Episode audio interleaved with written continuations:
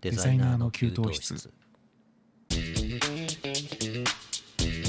こんばんはパチパチです。こんばんは歌です。今日もよろしくお願いいたします。よろしくお願いいたします。はい。えっと始まりました。デザイナーの給湯室、はい。今日は第多分ええ10回目ですね、あれ？10回か。そうかえーとそうかそうか、そのはそうずですよね。はい。えーえーそうですね。ワンクッション入ってるんですねはい。そうなんです。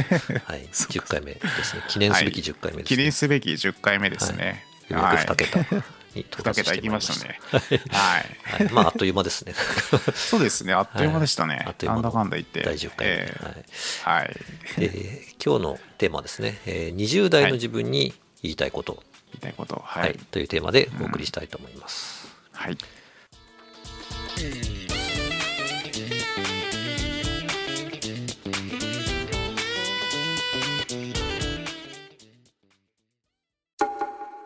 デザイナーの給湯室。えっ、と、じゃあ、今、まあ、僕ら44歳。はい。あれ、歌さん44ですか？もう44ですよ。あ、44はいですね。44歳の自分が、えー20代の自分に何か伝えることができた,、できたとしたら、うん。何を言うかと。お話を今日はしていきたいと、はい、はい、思います。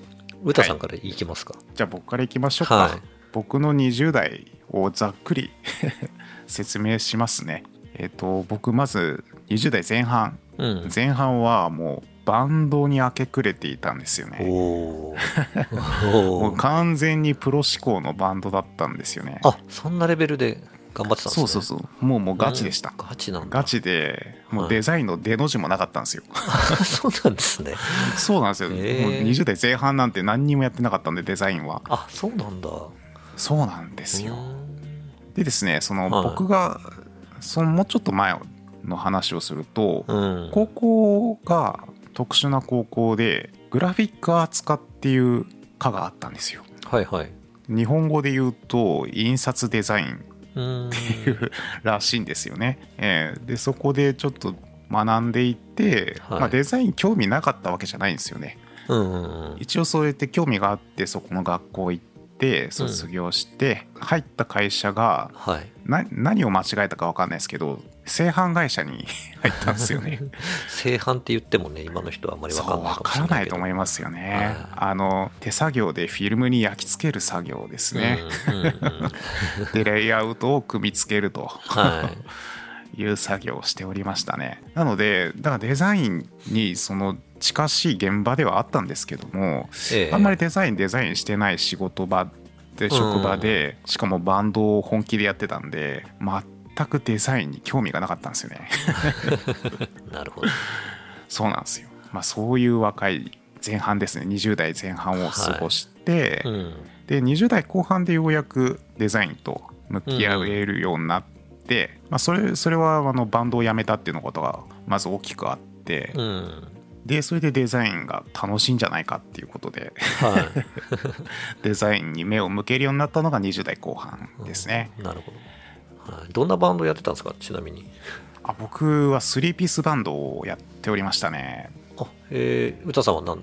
僕はギターボーカルです。あ歌歌も歌ってたんですね。歌も才能なかったんですけど やってたんですよね。へえーもう本当に才能なかったな。オリジオリジナルですか？曲は。あもう全部オリジナルです、うんもうもうなんだろう。ライブハウスとかもうんうん。渋谷とかも行ってはいはい。さすがに下北はハードルが高かったんですけど。そういうもんなんですか？そうなんですよ。下北は高いんですハードルが。そこまでは行けなかったんですけど一回だけチケットピアに乗ったことあるんですよ。あすごいじゃないですか。はい。いやでもまあ対バンでええ。こう大きいイベントにしてチケットピアに乗ったって感じですね。でもすごいですよ。そのうちのそうなんですよ。でそこだけですよね。うん。あの華やかしい実績は。あまり深くは語りたくない感じですか？まあでもあのその経験が結構あったから、うんうん。なんだろう。後々の仕事にすごくつながった部分がいっぱいあって結局チームでクリエイティブするうんうんうんうんうん。ものじゃないですかバンドって。そうですね。多分すうん。そこら辺のその人とのぶつかり合いっていうか 調整の仕方っていうのがちょっとそこで結構学べたんですよね。なるほど。えーうん。あと僕じ僕自身がリーダーやってたんで。あそうなんですね。そうなんですよ、うんうんでそのチームをまとめるその自分なりのね哲学とかっていうのもそこで固まったのかなっていうのが。あなるほど。そう後々それで会社でそれがすごい役に立ったんですよね、まあ、20代ってそんな感じなんですよ。うんうん。あとちょっと横道それてなんだっけスロットをすごいやってたんですよね。スロット。はいパチンコスロットのスロット、うん。そうですね。パチンコやんなかったですね。パチあそうなんですスロズって。そう。スロットばっかやってました 結構いい時代でしたよね、ええ。その20代ぐそらいうのパチンコ屋さん楽しかった。楽しかったあれ。あの時みんなみんなやってましたね。あのなんかあの時代ええ。は、パチパチさんやりました？あえ僕もあの仕事でええ。パチンコ屋のチラシとかも結構作ってたってあいうのもあり。結構パチンコ屋がめちゃくちゃ勢いのある時代だったんで、ええ。えー僕も割とスロットやってましたね当時はね。あやってました、うん。僕は藤子2が大好きで。ご存知ですか？やってたと思いますね。はあれがもう大好きで。い、はい、でも大好きだけど、まあ、ビタ押しって言っても分かんないか今の子。目押しとかですかね。そうそうそう、うん。藤子2難しいんですよビあそうタ押しが。そうだったんですね。そ うそうなんです。すっごい難しいんですよあれ。あのバンド辞めてからですねそれも。パチスロやり始めたのも、はいはい、うん、手持ち無沙汰になってうん。やるようになったのかな。まあそんな20代だったんですけども、はい。でやっぱりよ一番言いたいことは、うん。たくさん本を読んでほしいなと、うん。うんうんまあ、どんなジャンルに絞らないにしても、はい。まあいろんな本読んでほしいな。一番言いたいことがそれかな。先人の知恵に学べと、そうそうそうそうそう、もう何でもいいから無作為にうん手に取ったやつ全部読めと。でそこで学んでほしいのがやっぱりお金のことですかね。あ読書してお金のことをしっかり学んで、まあ、特に税金とか社会保障とか、で、まあ、あの当時ってインターネットが全然進んでなかったので、うんうん投投資信託はちょっと厳しいなって思うのでまあちょっとあれですね税金と社会保障と、で余力があればその投資信託の話をちょっと勉強してほしいなって思ってて。うん。うん、ね、投資信託もまあもう投資信託も皆さんご存知の通りインデックスファンド一択なんでうん。そんなに勉勉強することはないんですけどただあの当時インターネットでなかったっすもんね。そういう、うん、気軽にできるっていうのはちょっそうなんですよ。と想像もつかないですよね当時にすると。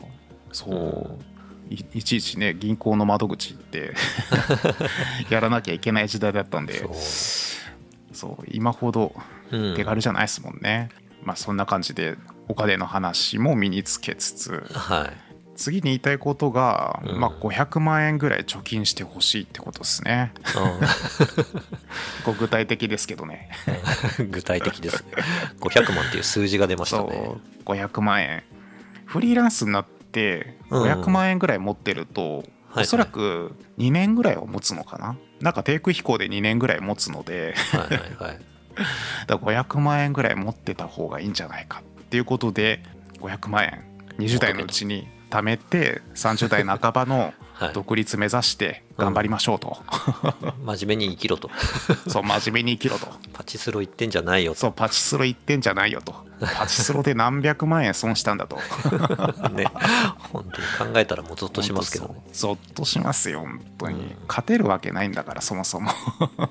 ねえやっぱりなんかこうそう。いう構造じゃないとパチパチンコやって成立しないって。そうなんですよ冷静に考えたら分かるはずなんですけどね。そうなんですよ。そうそうそう、みんなでもそれでもその僕の会社の周りの人たちは、はい。俺は今年勝ったとか言ってるんですよ。いやいやいや負けた記憶はどこに行ったのかという。そうそうそうそうそう。はい。負けたことを話さないから。そうですね。大体皆さんあのいくら買ったとか。勝ったこと。そうそうそうそうそう。それまでだいぶ回したんでしょっていうそうところがね抜けてるっていう。散々負けてるはずなのに勝ったらそのお金でなんか買っちゃったりとか。趣味程度にねやる分には可愛いのかもしれないですけどね,、あまあはい。僕は楽しかったですよ。はい。僕は花ええ。花火をよくやってましたね。大花火か。大花火やってましたね僕も。ドンちゃんですね。ドンちゃん。あれあのここら辺がぐるーってそうですね。上の方で上にリールがこうドラムがついてて。ぐるーって回って。ーンってやつです、そうそうそうう。ん懐かしいな。懐かしいですね。あの懐かしいっすね。4号機とかっていうはいはいはい。ぐらいの時までやってたから、はい。オス番長とかそのあたり。ああはいはいはい。僕い一番ハマったのが実はその4号機のあそうなんです主役主役は銭形っていう。台なんですよ。ルルパン界隈をやっぱりうろうろしてたというそうそうなんです。感じなんですね。ついつい男のロマン求める。とやっぱその辺になっちゃうんですよ なねるほど。主役は銭形懐かしいですね。そう。あれでもう連チャンした日にはもう。な何の話だか分かんなくなっちゃった。ちょっとあの何の教訓にもならないは回かもしれないですね。今日はあのそうですね。一ちょっとタイトル的にはものすごくありがたいお話が聞けそうな 回の匂いがするくせに意外にろくでもないそうです。あのおじさんの昔話しか聞けないという。ダメ人間みたいな。外れ回かもしれないですね まあもともとあのあの意識高い系では僕もないので。まあ、はい。そうですね。ちょっと外れ替えっていうことでちょっとはい。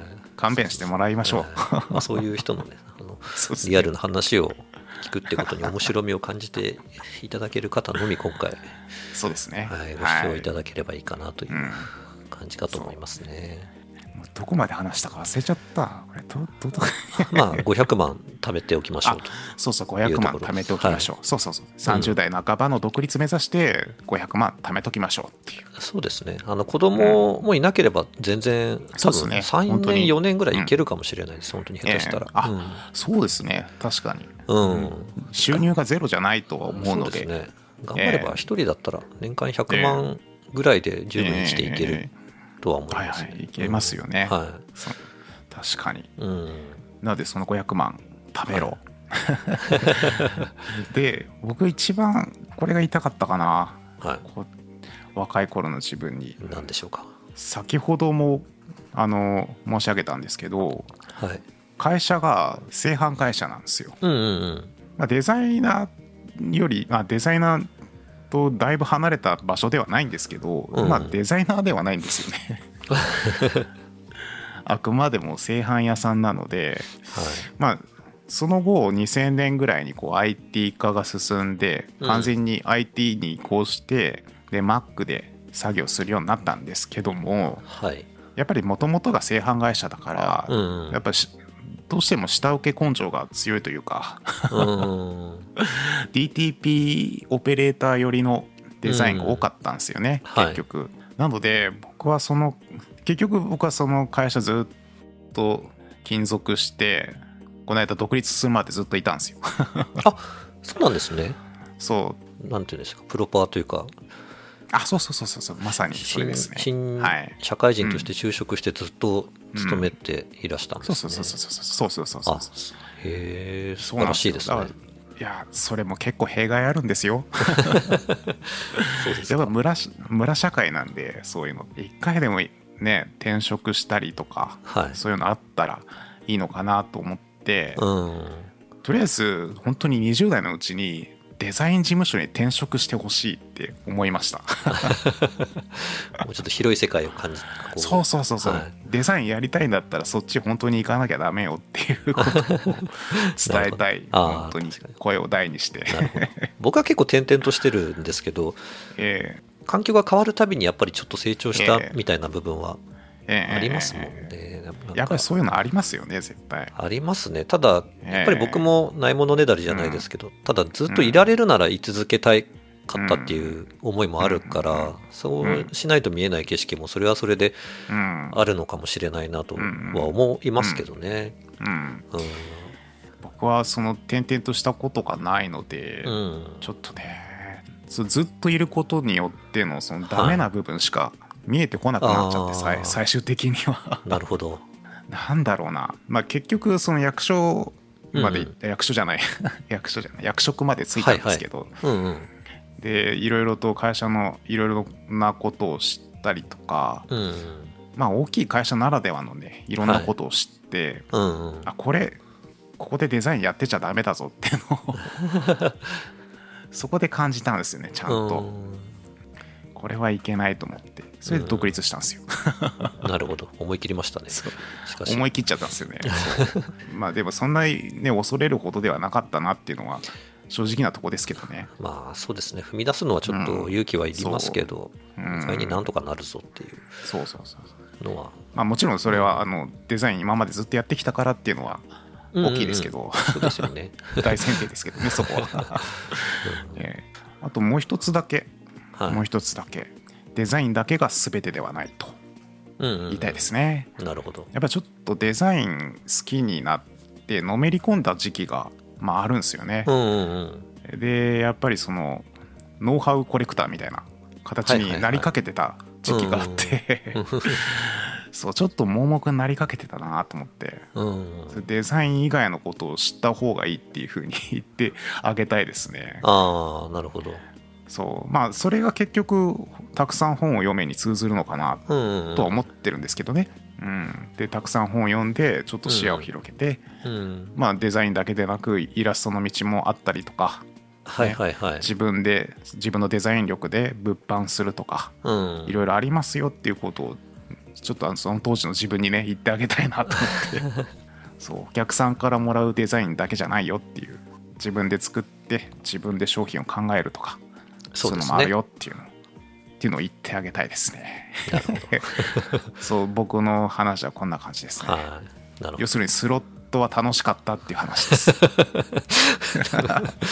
やいやなるほど。言ってあげる話というかそうですね。そうです。スロットが楽しかったっていう話ですね。楽しかったよねっていう。そうそうそうそう。あ20代の自分に時代の共感すると。そうそう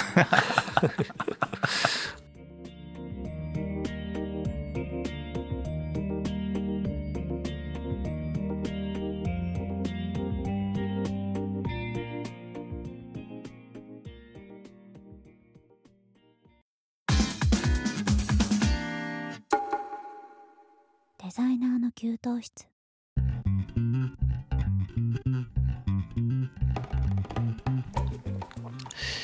えーとですね僕僕もまああの20代僕の20代がどうだったかっていう話をちょっと語り始めると結構またうん。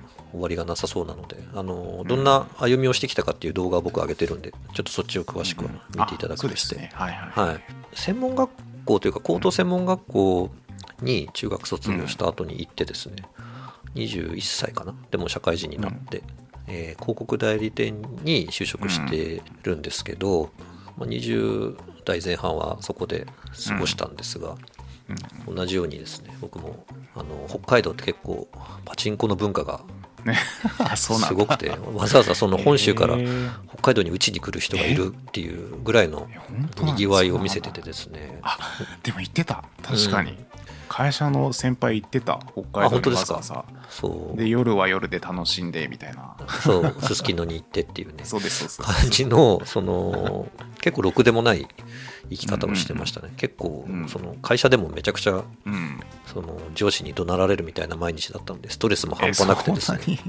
いや結構やばかったんですよ。僕。どういうパチパチさんが？そうそう。あのーえええそういう人だったんですね上司がね。なんかそれがそうやって悪いことっていえう時代でもなかったというかそのこうなんて言うんでしょうね職人的な世界に割と近い部分があったというかですね、うん。その当たり前に大人がうん。新人に対して切れるっていうのがうん。日常的にあったんですよね、まあ、ちょっと今は信じられないですけど。でそれでね。そう。割と精神崩壊してなかった自分もちょっと褒めてあげたいなっていう部分はあるんですけど、まあ、なのであのご多分に漏れずパチンコとかスロットとかには行ってたし、仕事が終わってあの徹夜徹夜に近いところまで行ってその後飲みに行ったりとかもしてたんで、もう本当に、ね、お金と体のあの使い方には気をつけなさいっていうのはあるんですけど えー、と僕ですね僕が二十歳の二十歳というか20代の頃の自分に一番教えてあげたいのは、これもちょっと過去動画で少し話したことあるんですけどセンスがいいっていうものの捉え方をずっと履き違えていたなっていうのが僕あってセンスは生まれついてのものじゃないんだよっていうのをうん。一番言ってあげたいんですよ僕。うん。昔の自分に。そう。うん。なんかデッサンを僕その学生高専に入ってうんうん。あの本格的に学ぶんですけど、うん。まあ、それまでは中学校では割と一番絵が描けるぐらいのうんレベルでいたつもりでうん。いて、で入学した時にもう全然僕よりものすごく上手い人がいっぱいうん。やっぱりいるわけなんですけど美術系の専門学校だったんで,、うん、でそういう人たちを見てなんて言うんだろうなそのこの人はあ多分生まれつきセンスがあって飲み込みも良くて、なんかその当たり前のようにそのデッサンができちゃうんだろうなっていううん。そのこの人はセンスがいいからできるんだなっていうことで片付けてしまっていたというか、でも多分それそれだけかけてるってことはそれだけうん。勉強したりそのものすごく書いてきたっていう、うんそうそうそう。うん。ところがないと そこに到達できるはずがないっていうのは今になってうん。分かるんですけど、ていうんだろう。その生まれそな生まれついて備わってるからその人はできてるんだっていう勘違いをなんかずっとしてたんですよね。多分うん。親の教育によるところもあるのかもしれないですけど、まあ、そういうのはあんまり言い訳にはしたくないですけど、うん。うん、なんか例えばテレビでものすごくうん。ずば抜けた技術を発揮してる人がなんかよく取り上げられてうん。いたりするのを番組で見たりするとあこういう人はなんかセンスがいくて良いよねみたいな話をよくしてたんで。うん。そうそうそう。なんかそういうのを見るたびにセンスがある人はいいなっていうふうに思っていたんですけど。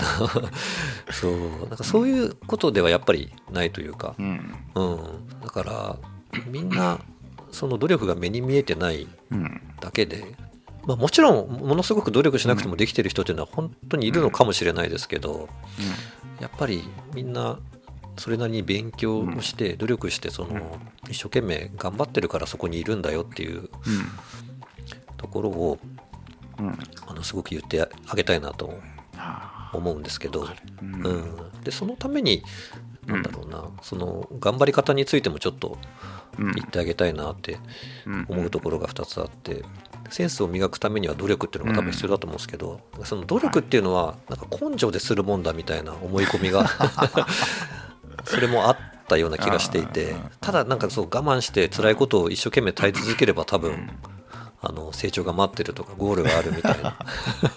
やっぱにすごく日本人的な。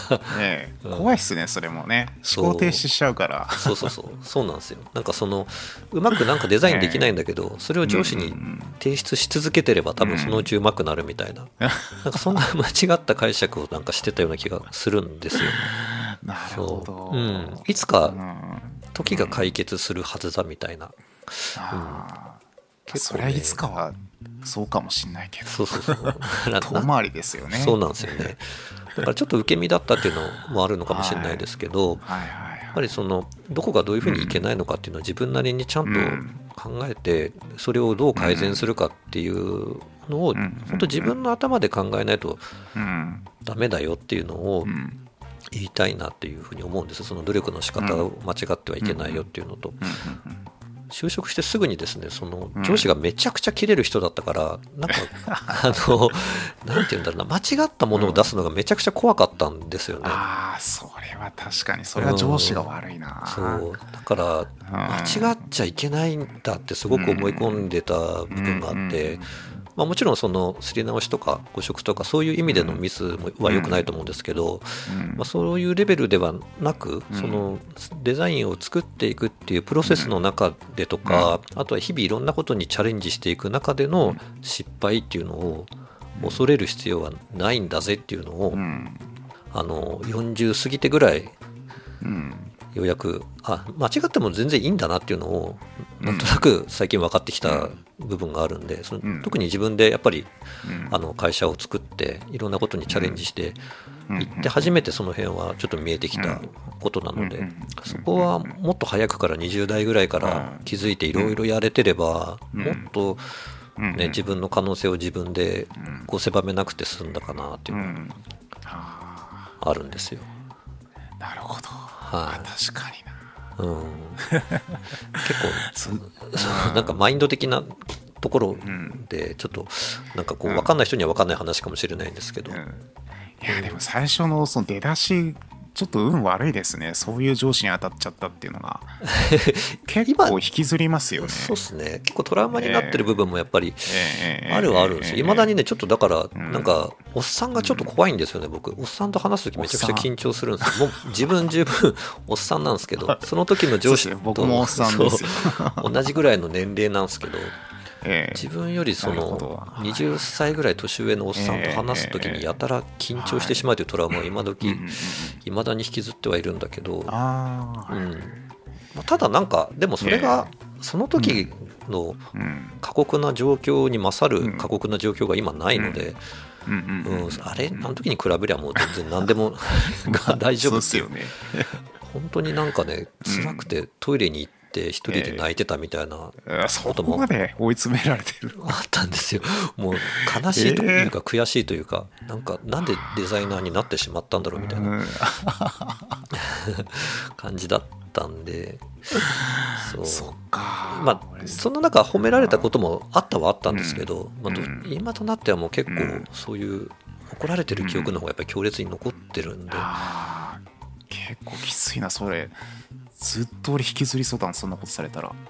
もうねみんなの前えでえ。吊るし上げみたいな感じとかもありますからね、パワハラですよねそれもう完全に。今考えるとそう。でも多分当時の上司はそれが教育だと思ってやってたんだと思うので、ああ、うん。でも僕い僕辞める直前までそういう上司でしたよ。僕の直属の上司、あそうなんですか、うん、僕は戦った方なんでどっちかっていうと、うんうんうん手出したんで 一回。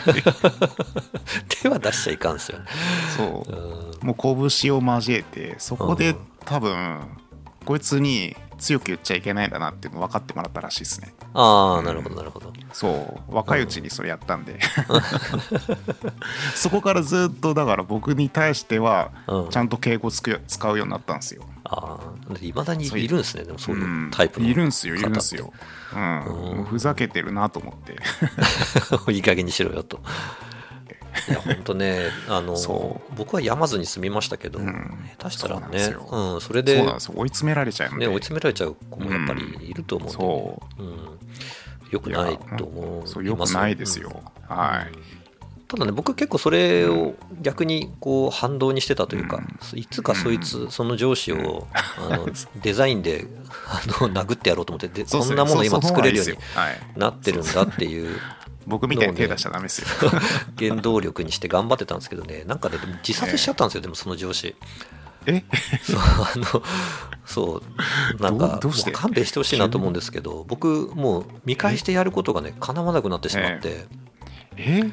自殺？そう。うん、まあ、ちょっとね、なんえか、かわいそうなんですけどうん、一人で、あのその代理店を辞めて、その方もえ独立してというか、ええ。自分えでえその会社構えてというか、一人でやってたのかな、うん、らしいんですけど、ちょっとなんかいろいろそうまくいかなくなったりとかして、うん、ちょっと思い悩んじゃったみたいで、ええ。うん、らしいですね。僕もでも、だいぶ関係がもう終わった後に聞いた風の噂なんですけど、そうなんだ。あそういうやり方貫き通してたらね人とうまくやれないですよねーねおそらく。そういや、わかんないですけどね。ええ。とはいえ、なんかやっぱりすごいクリエイティビティの高いものを作る人だったんで、そのデザイナーとしては結構尊敬はしていたんですけど、もう人としてはもうクソ最悪だなとは思っていたんですけど。そう。その人はだからデザインのクリ、えそのクオリティで勝ってやるっていう僕の夢はもう叶わなくなってしまっているし、まあ、そもそも僕そんなにデザインがいまだに上手ではないので、あの勝れるかどうかっていうのは分からんのですけど。あでもまあ取り柄があるならまだ救いようもあんのか。うん、まあその込められたものではないと思いますけど、ええ。うんまあ、ただやっぱり本当に、まあ、当時、えね、社会人としてええ。デザイナーになったばっかりだからなおさらよく見えてたのかもしれないですけど、うんまあでも仕事のやり方とかできてるものとか含めて、はいはい。うん、尊敬は一応はしていたので、ただただ怖えっていう、うん。本当勘弁してほしいっていう感じではありましたけど、うんうんうん。はいねえまあそういう時代でしたよね。本当に。まあそうなんですよね。あまりちょっと昔の嫌な時代の話ばっかりにしてもしょうがないえとは思うんですけど、はい。はい。そうそんなうん。感じかな。なんか結構そのこうやって振り返ると、もうろくでもない20代を送っていたような 気はしますね。そうだでもまあそうっすね。最初の上司は本当に運が悪いなって思っちゃうなやっぱり。まあまあその後はね、えー。あの割と恵まれてはいたのであのあじゃあじゃあよかったですね。そうですね。もう数年、えー。数年かな、34年ぐらいだと思いますけど、うん。うん。他の部に配属になってからはうん。割と、うわこんなあじゃあうん、あの人だけがおかしかったんだなっていううんうんうんうん。あじゃあよかった。風に切り替えが効いたので、うん、そうそう。そそんなにあのトラウマにはなってるけど深刻ではないというえいう感じはありますね。えすごいな。壮絶だな。そうですね、なんかもっとこう楽しい会になるかと思いきや、結構、どよんとした感じの、そうっすね。スロットの話をするわ。得られるものがあったんかな、今回。ただ、あの給湯室でね、おおっさんデザイナーが2人で話してるっていううん。コンセプトの番組なので、はい。この番組から何かをちょっと吸収しようとかって、うん。あのいうものはあまり期待しないでいただきたい、はい。あの箸休め程度に。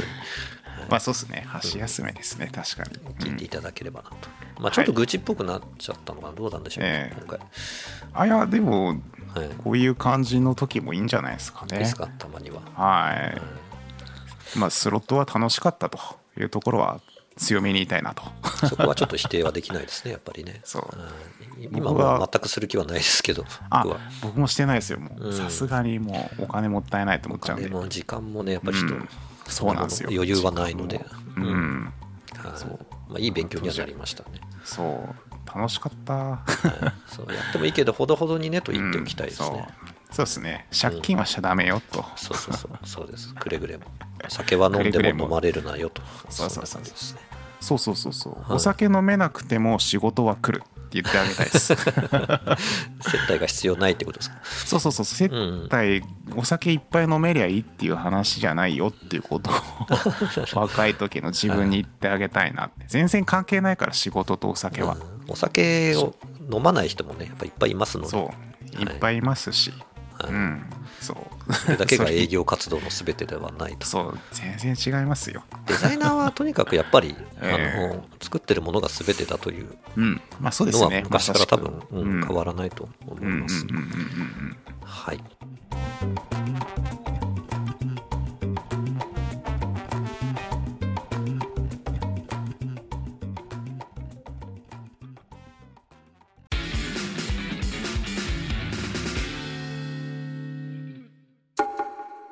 ザイナーの給湯室。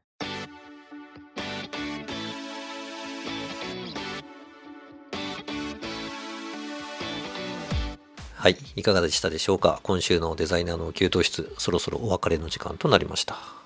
今日はですね、えー20代の自分に送りたい言葉をそれぞれ、えー考えてみたわけですけれども、はいえーまあちょっと本編の方でねだいぶ振り返ってしまったので、まあそういう感じです、あんまり学びはない回というか、外れ回だったかもしれないんですけど、まあ、そういう回もありますので、はい、気長にお付き合いいただけるといいかなと思います。はい。はい。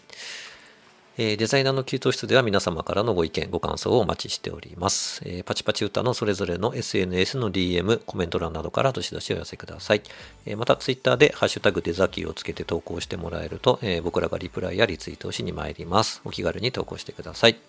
えー次回は3月3日木曜日21時頃お耳にかかります。本日もありがとうございました。お相手は私パチパチと、歌でしたバイバイ。バイバイ